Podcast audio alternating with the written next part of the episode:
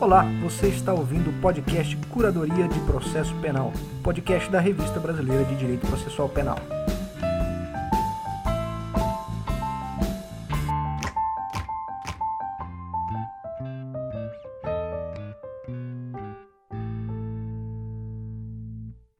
Bom, então vamos lá.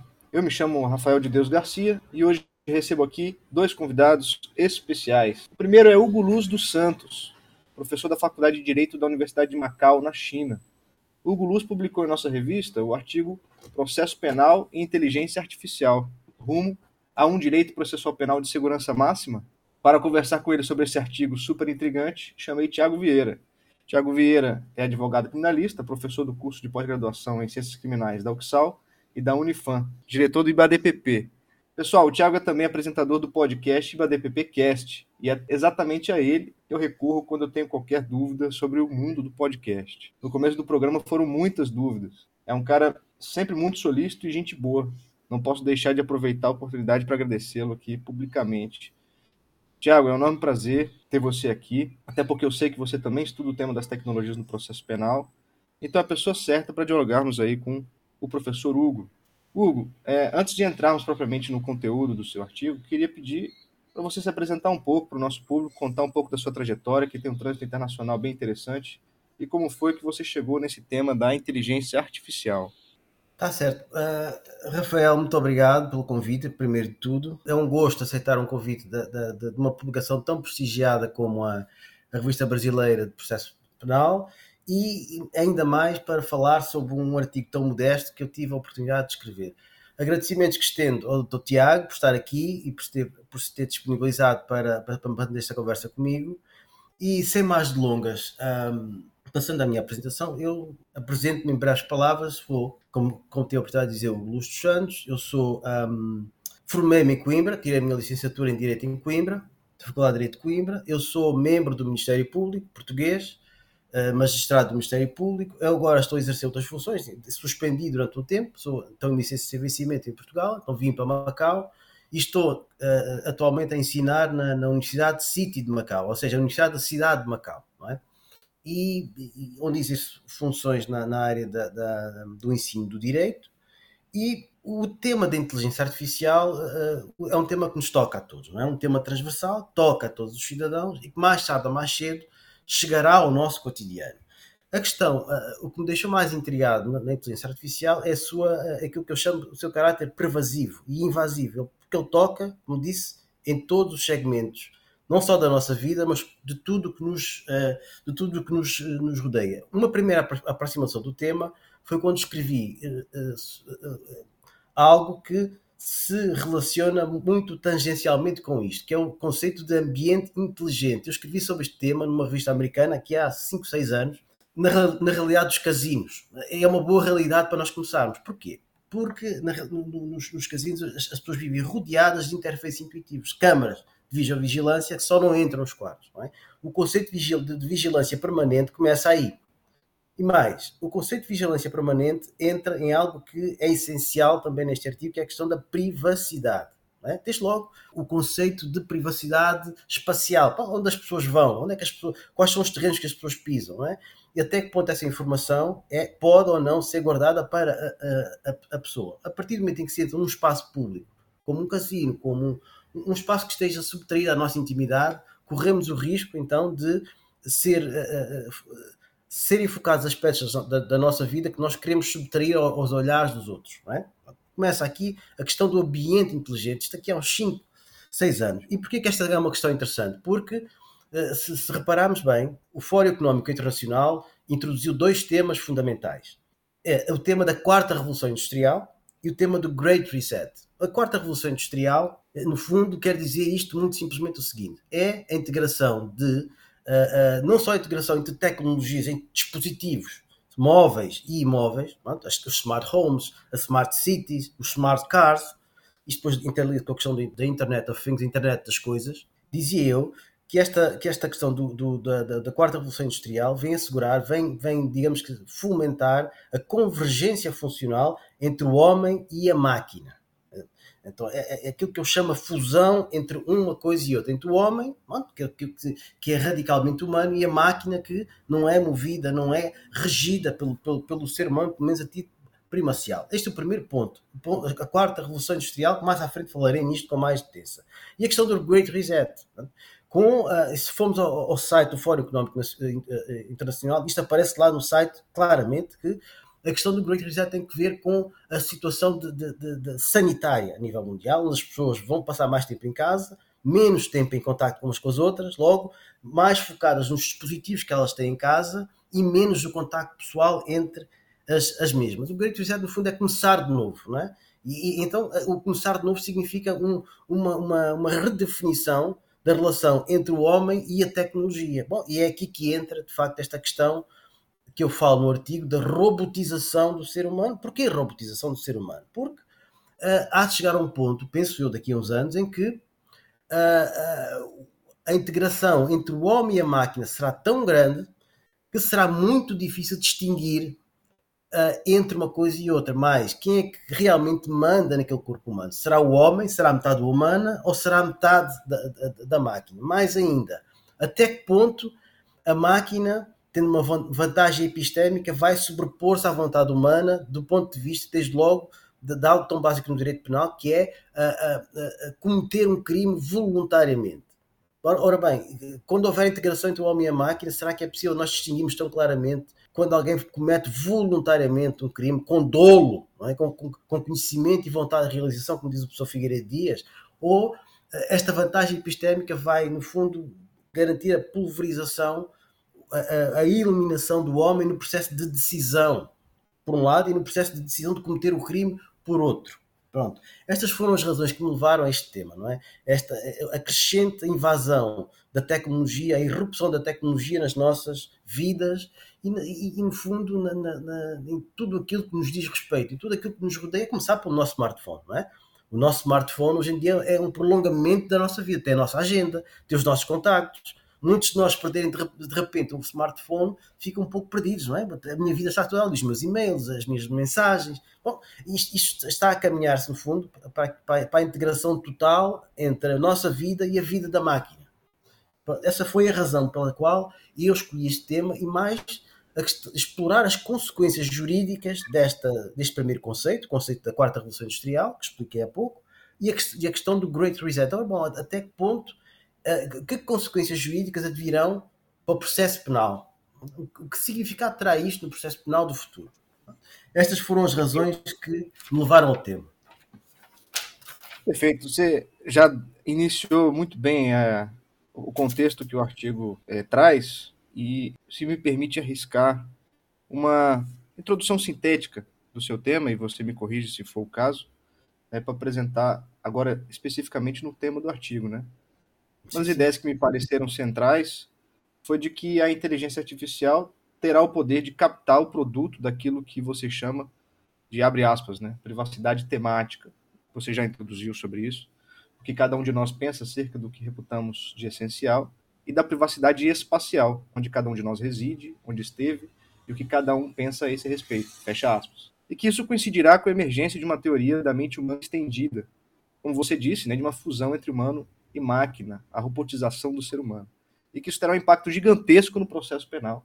E tem uma base humanista e antropocentrista. Desafia o processo penal que tem essa base. Né? Você dá um foco no princípio da autoincriminação, acho isso muito interessante. E no direito ao silêncio corporal. E aí tem esse é, complemento ao direito ao silêncio como a gente compreende classicamente. Né?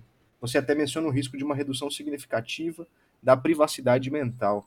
Obrigado, Rafael, pela questão. Se me permite, eu vou recuar um pouco e, e, e, tentar explicar às pessoas algo que eu não tive tempo de falar no artigo, mas falei num livro, em dois livros que eu fiz sobre inteligência artificial, onde explico essas questões com mais, com mais, uh, ah, um, com mais vagar e com mais detença. O que é a questão que se coloca é, já lá chego, respondo à sua questão concretamente e chego à questão dos princípios, como é que a inteligência artificial vai implodir os, os princípios do, do, do, processo penal. Já lá cheguei, mas queria antes falar sobre algo que antecede, ou, ou seja, qual é o background que favorece o aparecimento da inteligência artificial. Que movimentos estão uh, imperceptíveis uh, na história recente. Basta recuarmos 20, 30 anos que favoreceram a, a, a, o advento, o fomento da inteligência artificial. Bom, eu tomei aqui algumas notas e, e, e é importante falar deste, desta, desta questão porque se os leitores, vão, os, os ouvintes vão perguntar, bom, então mas porquê que isto surge tão de repente? Não é assim tão de repente. Houve uma evolução imperceptível durante, diria, 10, 15, 20 anos. A, questão da inteligência artificial, e aqui salto um bocadinho, dou um salto em frente para recuar outra vez. A inteligência artificial surge com um objetivo principal, que é nos Estados Unidos começou um, houve uma, uma corrente de fundo que começou a questionar vivamente os, os cognitive biases dos magistrados, os juízes quando decidem alguma coisa porque, porque a intuição é infalível, porque as pessoas, quando, os juízes, quando decidem, decidem com os seus preconceitos, decidem com as suas pré-compreensões e menos com aquilo que é objetivo. Bom, isto é, é, é no fundo, é corrente doutrinal do judicial behavior que foi intronizada pelo professor Epstein, pelo professor Garopa, português, e o professor Ginsburg, que quiseram estudar as razões pelas quais os magistrados uh, uh, tomam as suas decisões e o que é que está subjacente a isso. Mormente o conjunto de intuições que está na gênese, que está na base da tomada de decisões. Isto tudo para dizer que, eh, desde cedo, começou a, a, a ter-se a ideia de que a decisão judicial, e aqui vamos ter que vamos trocar com os algoritmos, já explico porquê, a decisão judicial era, era, era, minada por muitos preconceitos, era muito, minada por muitos cognitive biases. Então era preciso encontrar uma razão objetiva, é preciso encontrar um mecanismo objetivo,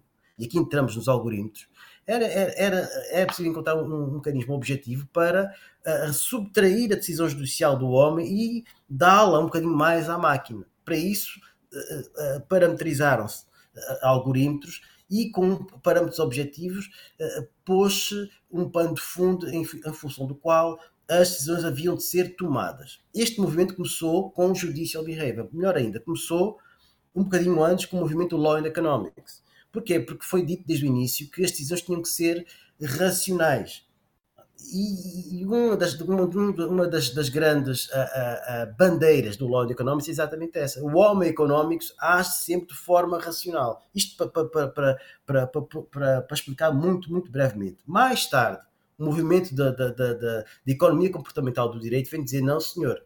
E aqui voltamos outra vez à, à falibilidade da intuição as, os seres humanos atuam sempre com a sua, digamos que assim, racionalidade limitada. Logo, temos que arranjar aqui uma forma de obviar estas, estas, a falibilidade da intuição e arranjarmos formas de tomar decisões de uma forma mais objetiva. Isto foi o terceiro passo. Primeiro, o, o Judicial Behavior, antes disso, o, o Law Economics, o Behavior Law Economics, e mais tarde, um livro muito bom do professor Kahneman, onde ele fala justamente no sistema 1, no sistema 2, e dizer que o nosso sistema de decisão humano é muito falível. Ele fala no sistema 1, que é um sistema muito. Uh, o sistema dos impulsos, nós, naquelas compras por, impulso, por impulso, aquilo que nós fazemos por impulso, e o sistema 2, que é mais deliberativo, não é? E que nós pensamos nas coisas antes, antes de agir. E então é aqui que começa a, a, vaga de fundo que vai dar à economia política da pena, que foi criada pelo professor Brandariz e que ele diz que é preciso ter mecanismos, outra vez, objetivos para obviar a, a, a falibilidade da intuição humana e é preciso, digamos que, eh, mobilizar premissas economicistas para decidir as questões. Bom, isto ressoa um bocadinho a Law Economics, ele puxou isto da Law Economics para, para a economia política da, da pena para dizer que a racionalização da justiça tem que começar por aí. Ora bem, meus caros, e é aqui que começa imperceptivelmente a questão dos algoritmos preditivos discriminatórios. E porquê algoritmos preditivos discriminatórios? Que subjaz a isto, que é a questão do Black Box Society. Porquê Black Box Society? Porquê? Porque as pessoas que, que fazem a parametrização destes algoritmos são seres humanos como nós, têm pré-compreensões, têm intuições, têm, têm uh, uh, preconceitos, têm, têm tem zonas cinzentas, tem zonas claras e zonas escuras com qualquer um de nós. E a questão que se coloca é que não é possível ver quais foram os parâmetros que estiveram subjacentes à, à, criação destes algoritmos. Por isso é que eles são algoritmos preditivos discriminatórios. Há, há, há o exemplo, há, há, o exemplo muito, muito célebre do, do, caso Loomis, nos Estados Unidos, em que alguém viu uh, elevada a medida concreta da pena a, a ser aplicada por causa de parâmetros que nunca foi possível determinar. Nunca foi o, tri, o tribunal de última instância nunca foi, nunca foi, nunca deu, nunca conseguiu chegar à razão de fundo, aos parâmetros objetivos que estiveram na gênese do aumento da pena daquele senhor, daquele senhor Loomis. Os, os, os, algoritmos preditivos discriminatórios são exatamente isso. Eles aumentam, dão tudo a uns e tiram tudo a outros. E não se percebe a razão porque que isso acontece. Por isso é que se chama a Black Box Society. Porque não é possível entrar no coração da decisão. Não se, não se consegue perceber o que é que esteve na gênese da parametrização daqueles algoritmos e porque é que eles discriminam uns e favorecem outros. De, de, há um texto muito importante do, do, um, do autor indiano que ele fala no, no, no Racist Algorithm, em, em, que certo tipo de, de credit ratings, certo tipo de, de aplicações são concedidas a, a autores com determinadas características fenotípicas e são negados tudo a outros. Isto tem que ver diretamente com a questão dos algoritmos preditivos discriminatórios. Mas indo à questão da, da, da, privacidade. Ora bom, eu comecei por falar há pouco na questão da quarta revolução industrial e na convergência entre o homem e a máquina. No princípio do, do, ano, do ano 2000 saiu um artigo uh, uh, uh, do professor Clark e Chambers que se chama Human Mind Extended. A teoria da mente humana estendida. E este artigo tem muito poucas páginas, foi publicado na Oxford University Press, onde se defende claramente que doravante, dentro de alguns anos, dever-se-ia apagar a fronteira entre o homem e a máquina. Ou seja, uma parte do pensamento deveria ser feita pelo, pelo cérebro humano e a outra parte do pensamento deveria ser feita com uma ligação à máquina, à inteligência artificial. Ora bom, isto entronca naquilo que nós vamos falar todos os dias do Sr. Musk, que ele fala no Neuralink. O Neuralink é exatamente isto, é encrustar um chip na nossa cabeça que vai captar aquilo que nós pensamos, que vai captar todos os nossos pensamentos, a nossa privacidade mental, aquilo que nós pensamos, aquilo que nós queremos uh, uh, subtrair uh, ao conhecimento dos outros, aquilo que nós somos, aquilo que nós pensamos em relação a uma série de coisas. Isto a privacidade mental, a privacidade temática, aquilo que nós não queremos que os outros saibam, as nossas doenças, a nossa filiação política, a nossa filiação clubística, o que é que nós gostamos de comer, onde é que nós gostamos de ir, por aí afora. Isto entramos na privacidade espacial. Privacidade espacial deriva do conceito de, de, de foi, intronizado pelo Carolina I, Carolina II, do Tribunal Constitucional Federal Alemão, onde eles falaram exatamente nesta questão que as figuras de, contemporâneas do tempo têm direito a menos privacidade. Porque são figuras públicas, pode, pode ser subtraída a, a, a, a privacidade e pelo meio criam estes dois conceitos. O conceito de privacidade temática e o conceito de privacidade espacial. Ora bem, a partir do momento em que, nós, em que esta teoria da mente humana estendida for aplicada, que deriva da, da quarta revolução industrial, nós teremos não só uma ligação entre o homem e uma máquina, mas teremos uma fusão. Mais do que isso, teremos uma convergência funcional entre aquilo que é o homem e aquilo que é a máquina. Tendo uma máquina ligada a nós, isto aqui faz parte do conceito de, de internet das coisas, que está ligado à internet de, de, dos corpos, e que está ligado ao Human Body Communication. Ora bem, isto tem que ver com a teoria da mente humana estendida e tem a ver com o Neuralink. A partir do momento em que encostamos um chip no nosso cérebro, o computador vai captar tudo aquilo que nós sentimos, tudo aquilo que nós fazemos, tudo aquilo que nós pensamos em relação a um conjunto de coisas que nós reputamos de essencial. Transpondo isto para o processo penal, ó doutores, eh, vejam uma coisa.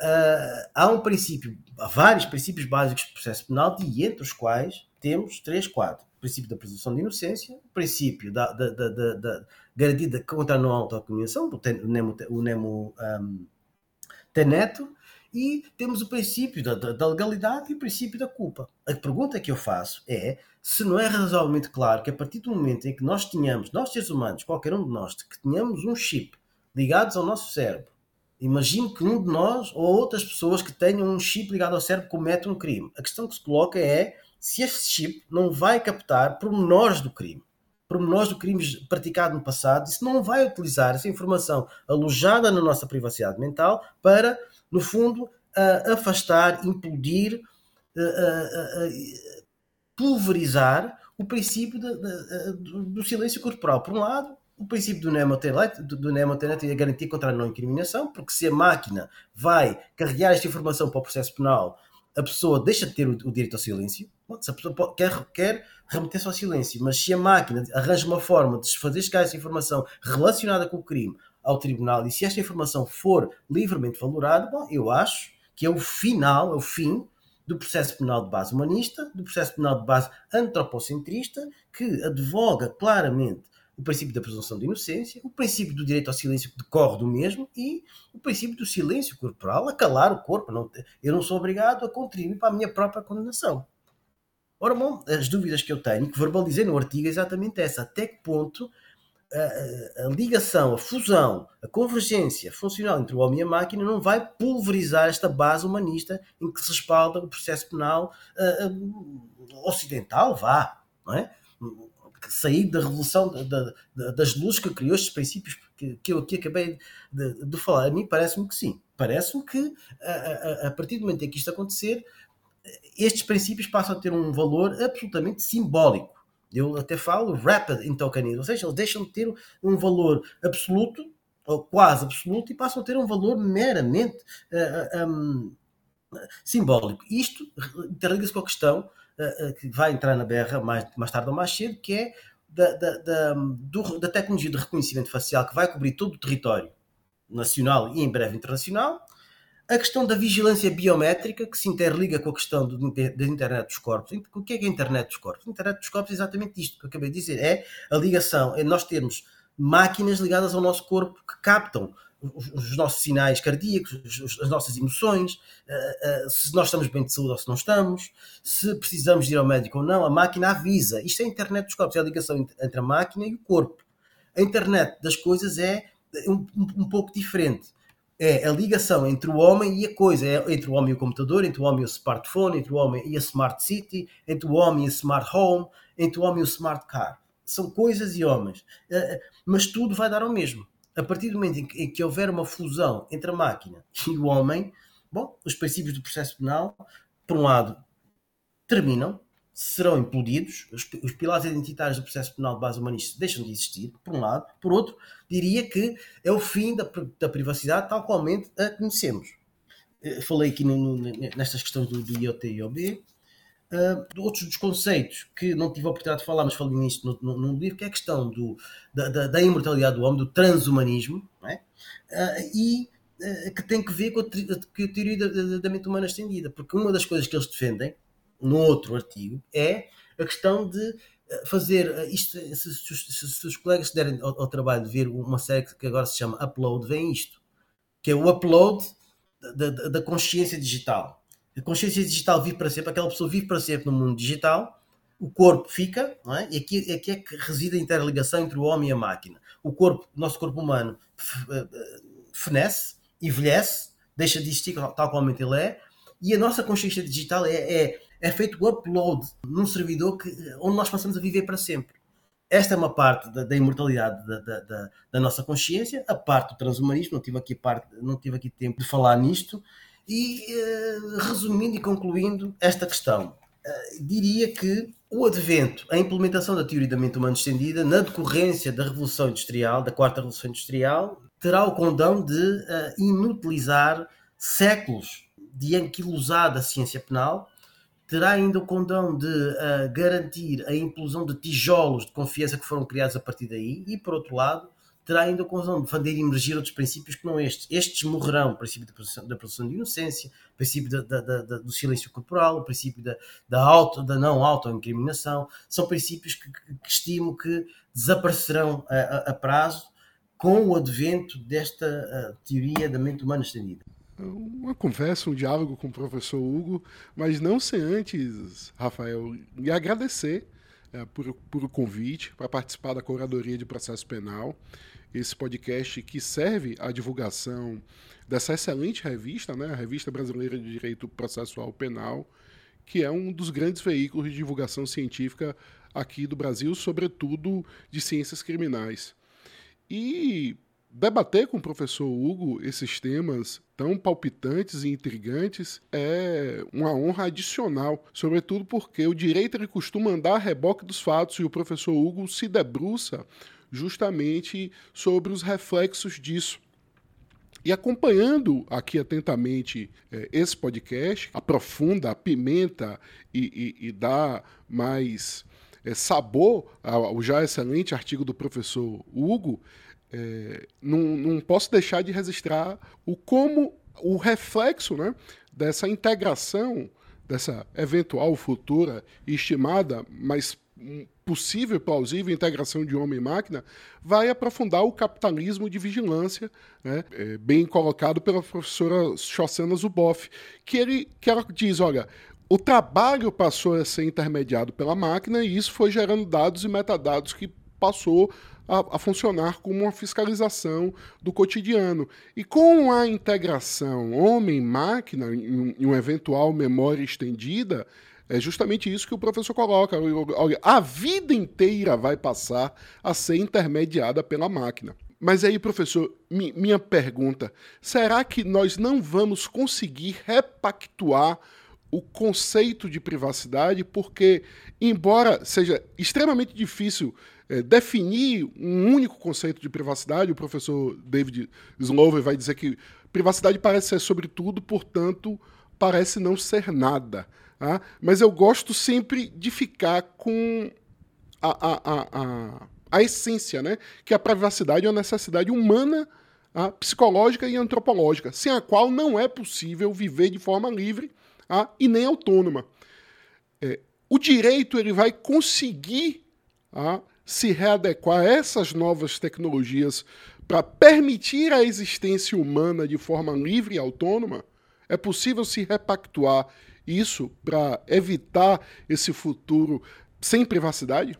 Doutor Tiago, muito obrigado pela sua pergunta, que é de facto muito pertinente e toca num dos aspectos que um, subjaz ao, ao, próprio artigo, que eu eh, digo que de facto será o fim da, da privacidade, tal como nós a conhecemos, e também por algo que eu não tive tempo de falar. Repare, uh, uh, doutor Tiago, que uh, o conceito de privacidade será, como disse, um dos conceitos que será implodido por esta, por esta voragem é, da inteligência artificial que varrerá o, o, a base do processo penal. Mas há algo que, que adicional que virá a seguir, que é a questão da, da, das smart homes. A partir de um certo momento, tudo o que nós fazemos, inclusive em casa, em casa é o nosso reduto o nosso último é, é, é, o nosso é o reduto de privacidade. Se nós olharmos para o conceito de Hubman, ele fala no, na, na, na, na, teoria das esferas, fala no conceito da esfera pública, que está acessível a todos, fala no conceito de esfera uh, uh, privada, que é um conceito intermédio, depois temos o conceito de esfera íntima, que é a nossa casa.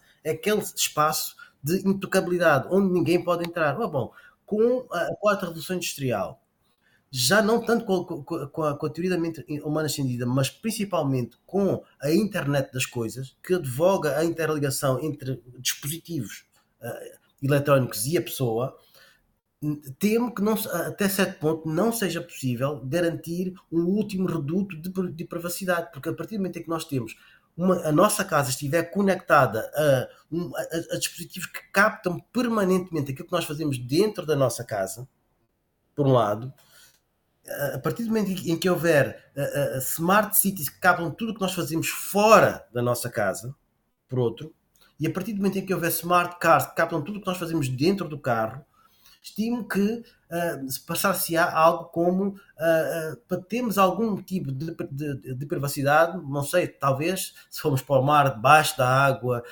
tudo o que não, não, esteja coberto por, por vigilância eletrónica por um lado, por, por tecnologia de reconhecimento uh, parcial por outro, e uh, há algo que deriva daqui. Uma das coisas que eu devogo no livro, aqui não tive tempo de falar, que é a questão da redefinição parcial do conceito de, de privacidade, no sentido de que, mesmo em face do advento da teoria da mente humana estendida, deve fazer-se uma restrição. Ou seja, todo o material que for incriminatório, que for captado no cérebro do, do, do arguído pela máquina não pode ser carregado para o processo penal. Eu aqui queria que utilizei o princípio da vinculação ao fim. Tá bem? Se aquela informação é captada para, outro, para, para um determinado fim, não pode ser levado para o processo penal. Seria aqui um limite se criaria, seria este aqui no fundo um, um, a criação de um di novo direito de privacidade digital que tem que ver com o princípio da ética digital. Ou seja, aquele material, sendo autoincriminatório, não pode ser carregado para o processo penal com base em dois princípios que decorrem daqui, que é o princípio da legalidade digital, o princípio da ética digital e o princípio da vinculação ao fim. O que é que significa? Que significa que há aqui, defendo no livro, aqui não tive tempo de, de, de falar, há aqui um reduto de privacidade mental que mesmo sendo captado pela máquina, não pode ser valorada no processo penal. No fundo, é, é, é, uma privacidade digital que acaba por ter um valor meramente simbólico, porque o material foi na mesma captado pela máquina, o problema é que não pode ser utilizado no processo penal.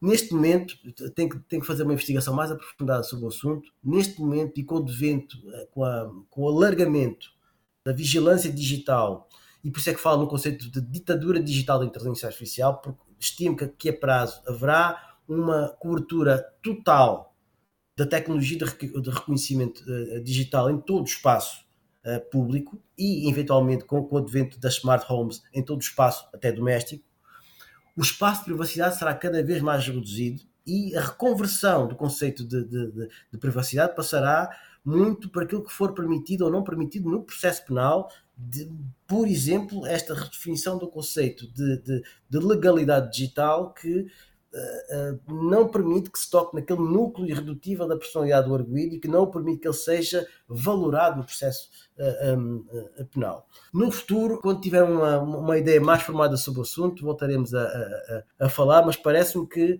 será muito difícil a convivência entre o alargamento exponencial da vigilância que será horizontal e será pervasiva e será transversal a todo o espaço público e privado e a manutenção de espaços de privacidade, mesmo na nossa casa, principalmente com o advento da, das smart homes. Acho muito, muito difícil, mas pode ser que outro investigador chegue e, e faça outro conceito. Eu, eu, espero, professor, que a gente consiga ainda manter o processo penal com a sua função de limitar o poder do Estado e também de preservar a, a, condição humana, a dignidade humana, que é a privacidade, porque por muitas vezes se coloca a privacidade como um direito meramente individual e que sempre deve ceder frente aos interesses das agências de persecução criminal. E a gente vê que sem autonomia a gente não tem uma sociedade livre e democrática. Então eu, eu, consigo, eu penso sempre a privacidade como algo um pouco além é, desse direito individual. Mas seguindo, professor, nesse interessante debate, para que a gente possa ir para outra questão. O senhor já colocou na sua exposição inicial que as falhas humanas elas também são reproduzidas é, pelos algoritmos, pelos softwares e, e, pelos algoritmos. Né? A gente tem exemplos aí na história trágicos, para citar apenas um, o Teriac 25, uma máquina de radioterapia que, no lugar de dar doses saudáveis, deu doses letais para os seus pacientes, para os pacientes, e também ah, nós temos já é, absolutamente documentado o racismo algoritmo, né, presente nos algoritmos e na tomada de decisão da inteligência artificial, do, do machine learning e, e etc., e sobretudo também no reconhecimento facial. Agora, como fica Considerando que a tomada de decisão do ser humano vai ser também intermediada pela máquina, né, nessa teoria da mente estendida, como fica para o professor a questão da culpabilidade? Para além da, da parte probatória, é, como fica a responsabilização e a culpabilidade para que a gente consiga dizer se aquilo é uma vontade livre e consciente do, do homem ou se foi uma decisão tomada pela inteligência artificial que, como sabemos, nem sempre, o senhor colocou isso já na sua exposição inicial, nem sempre é possível se chegar às razões daquela é, decisão. É o problema da explicação da inteligência artificial. Então, nesse campo, é, para que a gente possa fazer realmente essa reflexão sobre o futuro, como ficaria para o professor a questão da culpabilidade? Excelente questão. Tiago, eu acho que a questão da, da, da culpabilidade tem que ver. Uh, uh, eu, no segundo livro, neste não pus, mas no segundo livro que, fez já é sobre a ligação entre inteligência artificial e processo, falo na distinção entre os supervised algorithms e os unsupervised. Ou seja, os primeiros, foi este que, que, o Rafael falou, estes que reproduzem às vezes os preconceitos raciais, os preconceitos sociais, etnográficos, religiosos e por aí fora. Ou seja, há uma possibilidade ínfima que seja de fazer o traceback para a utilização daqueles algoritmos a alguém que os programou que tinha aquele tipo de, de, de preconceito. Ou seja, é como se os uh, uh, algoritmos reproduzissem e refletissem os preconceitos de alguém que o programou. E estamos no plano dos do, do supervised algorithms. Bom, esta parte diria-me que ainda há algum controle, mas o, o, que os engenheiros informáticos vêm dizendo é que já há aqui um segundo nível. Há um segundo nível de, de algoritmos em que já não é sequer o ser humano que controla ou seja, entramos na parte da Black Box Society, em que os próprios algoritmos redefinem permanentemente os parâmetros referenciais em vista dos quais as decisões serão tomadas. E aqui temos no conceito de black box, que é feito, falado pelo professor Pascoal, em que ele diz que não é possível daqui para a frente, a determinada altura, não será possível. A nossa vida será inteiramente decidida pela máquina e pelos algoritmos que a escoram. Não será possível, a determinada altura, perceber o conjunto de razões em vista das quais aquelas decisões foram tomadas. Transpondo isto para a culpabilidade, com a fusão entre o homem e a máquina, por, por, por intermédio da, da, da, teoria da mente humana estendida, será muito difícil, ou quase impossível, criar, no fundo, um 50-50. Metade é culpa, é culpa da máquina e metade é culpa do, do, do, do, do homem. Por uma razão que, que eu falo no artigo, tangencialmente, e falo no livro com mais uh, uh, uh, detência, que é a questão, o professor Matias fala nisto, que é a questão da desvantagem epistémica. O que é que isto significa? Significa que, com a integração entre o homem e a máquina, há uma tendência natural para a máquina sobrepor-se ao processo de decisão, não só sobrepor-se, como garantir a primazia da máquina na tomada de decisão do ser humano. Ou seja, toda e qualquer decisão que for tomada pelo ser humano está completamente influenciada pela máquina, seja para o bem, seja para o mal. Transpondo isto para o direito penal, a questão da culpabilidade uh, e, e, e de, do dolo e da negligência grosseira, ou seja, o, o, conhecimento e vontade de realização do tipo objetivo de ilícito, como diz o professor Figueiredo Dias, será implodido. Porque a determinada altura não saberemos quem é que tomou aquela decisão. Foi a máquina? Foi o homem? Foi 75% a máquina? Foi 25% o homem? E como é que nós vamos terminar uma pena assim? Vamos, vamos condenar a, a máquina 75% e 25% o homem? Ao contrário, 75% o homem e 25% a máquina, isto vai mudar completamente os conceitos de imputação objetiva. Até aqui tínhamos o, o, o conceito alemão do, do, do a, a, a, a superdeterminação final da, da, da, do processo causal, depois veio a teoria da, da causalidade adequada, depois veio a teoria do Roxin, da, conexão pelo risco, e agora temos um quarto nível em que não será de todas estas teorias tinham uma base que era houve um, o, o domínio absoluto do homem sobre o processo de decisão de tomada do crime. Eu vou cometer um crime com estas características. Com a fusão entre o homem e a máquina, deixa de ser possível atribuir completamente àquela pessoa aquela decisão de cometer o crime. Logo, a questão da culpabilidade será das questões mais intrincadas que poderá haver no, processo, no direito penal no futuro. Eu estimo que, uh, com, uh, também falo nisto, um passando, que é a questão dos deepfakes com a fusão entre o homem e a máquina, a própria máquina pode criar imagens uh, daquela pessoa a cometer um crime, extraí-las do, do, do, do, subconsciente da mesma e carregá-las para o processo penal se for, se essas imagens forem valoradas em, em certo processo penal. Por isso, a máquina até pode incriminar o homem no, no, no, processo penal e esta desvantagem epistémica tem que ver com a, a, a capacidade infinita de processamento da máquina e a capacidade limitada de processamento do nosso cérebro. Ora bom, quando a máquina se sobrepuser ao homem, é quase natural que o processo decisório será completamente anulado. O processo decisório humano será completamente anulado. E a questão que se coloca é exatamente esta. Então, como é que nós vamos. Quem é que vai sentar no banco do réu? A máquina ou o homem? Os dois.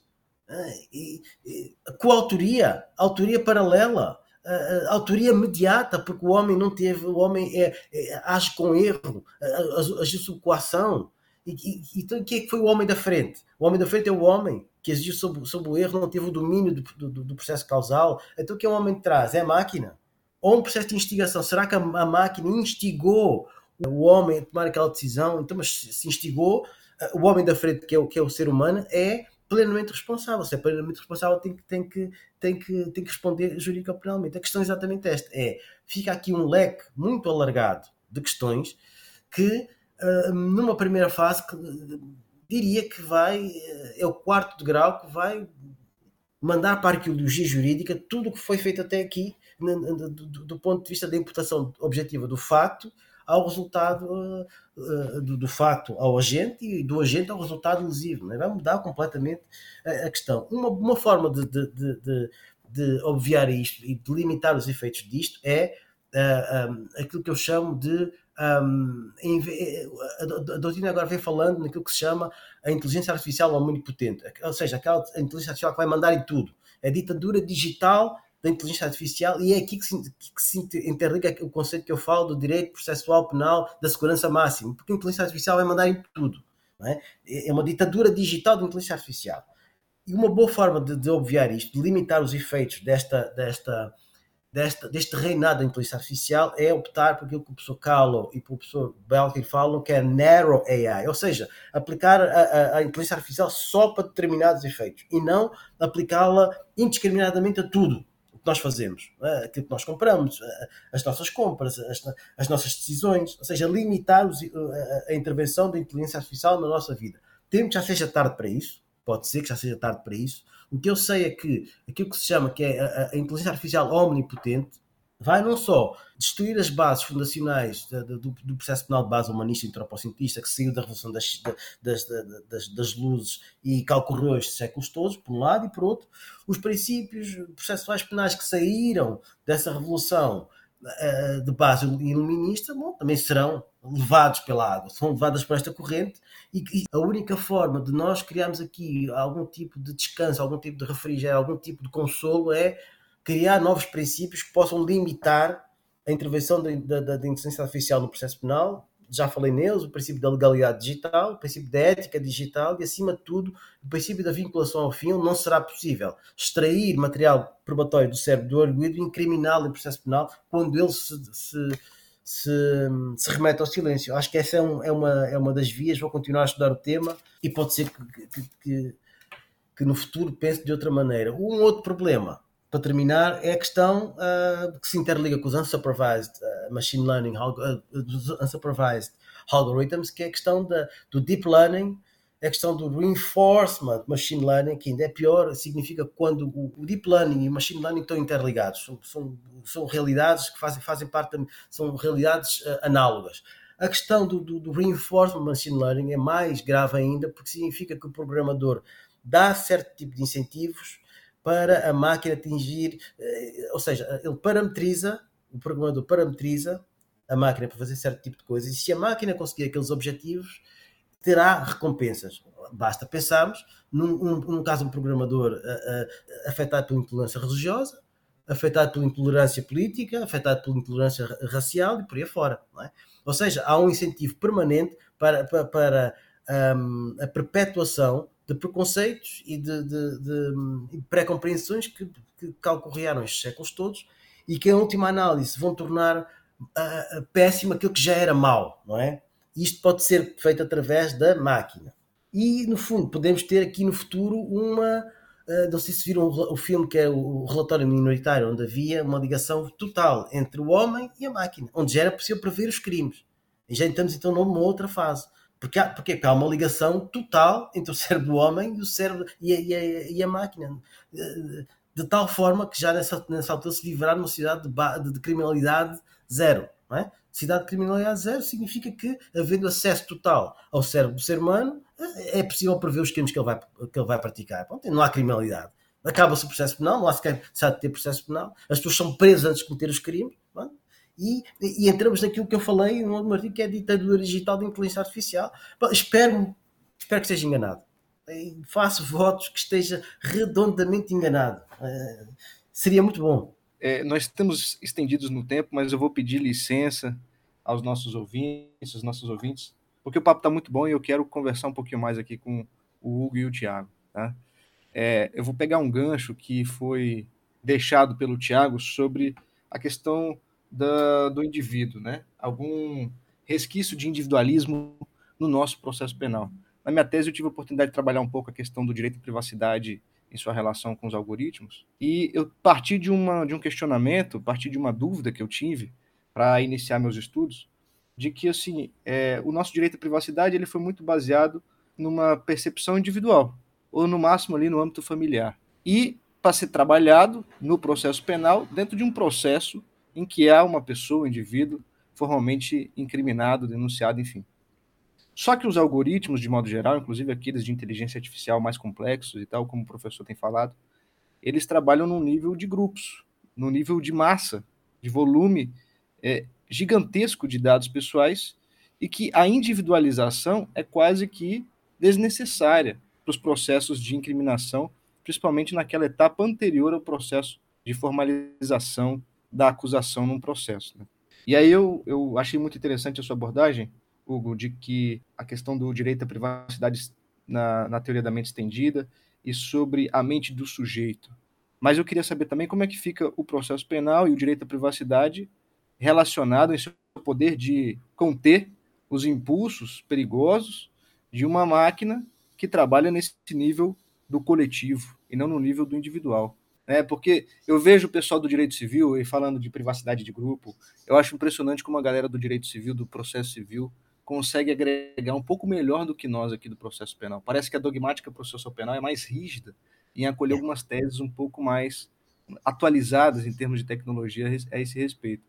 A questão da, da privacidade tem, tem muito que ver da, com a base dogmática que nós arrancamos. Só para dar um exemplo, entre, entre a ligação entre o individualismo que é base da, da, da, da, individualismo ocidental, que é base dos, dos, dos, direitos fundamentais, que é base da dignidade da pessoa humana, que é base da, da privacidade, que, é, que foi entronizada por Kant, é? foi um, um, princípio que depois foi transposto para outras, para outras temáticas, e, e por exemplo, o coletivismo chinês, de Confúcio, eles falam, falou aí na, na, na privacidade do grupo, o conceito de privacidade deste lado do mundo é um conceito muito gasoso. Isto tem que ver com as, com, com as, com as formas de, de, de, que nós partimos. O conceito de privacidade aqui é um conceito pouco, uh, pouco sólido, mas isso percebe-se porque é uma, uma jurisdição coletivista. O conceito de privacidade no, no processo penal, a ligação entre, eh, entre, a privacidade e o processo penal uh, deste lado do mundo é, tem pouca relevância. Deste lado do mundo, não, ou seja, do, do, do mundo ocidental. Porquê? Porque temos então a ligação, como falava o Rafael, e, e, bem, a ligação entre o individualismo, a dignidade da pessoa humana, os dados pessoais, a, a privacidade mental, a privacidade temática e, e, e, por aí afora. O que eu acho que, que, que acontecerá é, uh, eh, um, no fundo, uma reconversão do individual no coletivo. Porquê? Porque a inteligência artificial trabalha muito com o data mining. Eles, eles tiram, eles colhem milhares de dados pessoais todos os dias a partir de tudo que nós fazemos a quem mandamos e-mails, aquilo que nós procuramos no Google, os sites que nós, que nós visitamos, tudo serve para padronizar os nossos gostos. E nem sempre esses gostos são, digamos assim, eles não são individualizados. Eles parecem que são individualizados, mas não são individualizados. Eles pegam num grupo de pessoas, por exemplo, pessoas da minha idade, pessoas da minha, da minha instrução, e fazem este tipo de pessoas gostam disto. E por aí afora ou seja, os gostos passam a ser uh, uh, coletivamente padronizados e menos individualizados. Então estamos fugir do, do, conceito de dados pessoais, que é eminentemente pessoal, para um conceito de dados pessoais que é eminentemente coletivo.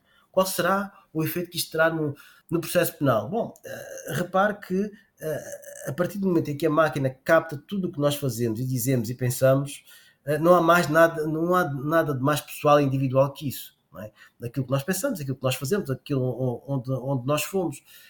E a, a determinada altura, uh, uh, o conceito de privacidade, das duas uma, se reconverte em qualquer coisa que fica mais ou menos entre, entre a, a, a, ditadura eh, digital de inteligência artificial e aquilo que nos radica como seres humanos, aquilo que nós pensamos, aquilo que nós fazemos, uh, ou então deixa de haver privacidade totalmente uh, e passa a haver qualquer coisa como uh, a pessoa, eh, se vir o, o filme e ler o livro de 1984, acontece exatamente isso. As pessoas uh, deixam de, de, de, pensar livremente, deixam sequer de pensar porque sabem que aquilo que pensam será captado. Será, uh, digamos que, o maior retrocesso civilizacional do que a memória, porque a partir do momento em que as pessoas não podem pensar livremente, não podem guardar os pensamentos para si, e a partir do momento em que essa, essa subtração terá efeitos no processo penal, voltamos àquilo que aconteceu na, Alemanha com o caso Stasinski, que é alguém que declarou publicamente a vontade de cometer um crime e foi preso por isso. O retrocesso civilizacional será mais ou menos esse. Será alguém que se mostra com vontade de cometer o crime ou pensou cometer o crime, será, como no relatório minoritário, e logo, como na, na, na ditadura digital da inteligência artificial, imediatamente preso porque irá cometer um crime, porque a sua privacidade deixa de ser posterior e passa a ser anterior. Ou seja, eh, eh, no processo penal hoje, nós podemos guardar a nossa privacidade, aquilo que nós pensamos acerca do crime, porque o cometemos, mas guardamos, remetendo-nos ao silêncio, nós não falamos sobre o crime. Então, a privacidade é posterior. Nós podemos guardar no processo depois aquilo que nós uh, uh, pensamos sobre aquilo a partir do momento em que, em que há esta pulverização, esta, esta horizontalização da máquina e, e ela se espraia por todos os recantos, até os mais inóspitos, a privacidade desloca-se do posterior para o anterior, ou seja, tudo aquilo que nós pensamos será captado e o crime até será prevenido com base na nossa privacidade. Por isso, a determinada altura, a, a captação de dados será tão elevada, será tão horizontal, será tão transversal, será tão invasiva, será, será tão pervasiva que pouco de humano haverá na nossa privacidade. É isto que eu acho que acontecerá. Maravilha. Que episódio bacana. Eu adorei. Queria agradecer aqui ao Tiago, dividir esse roteiro comigo, esse espaço comigo. Volte sempre, Tiago.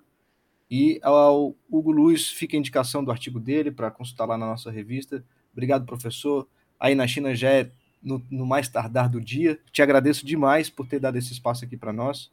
E foi um prazer dialogar com você. É isso, pessoal. Até a próxima. Toca a vinheta.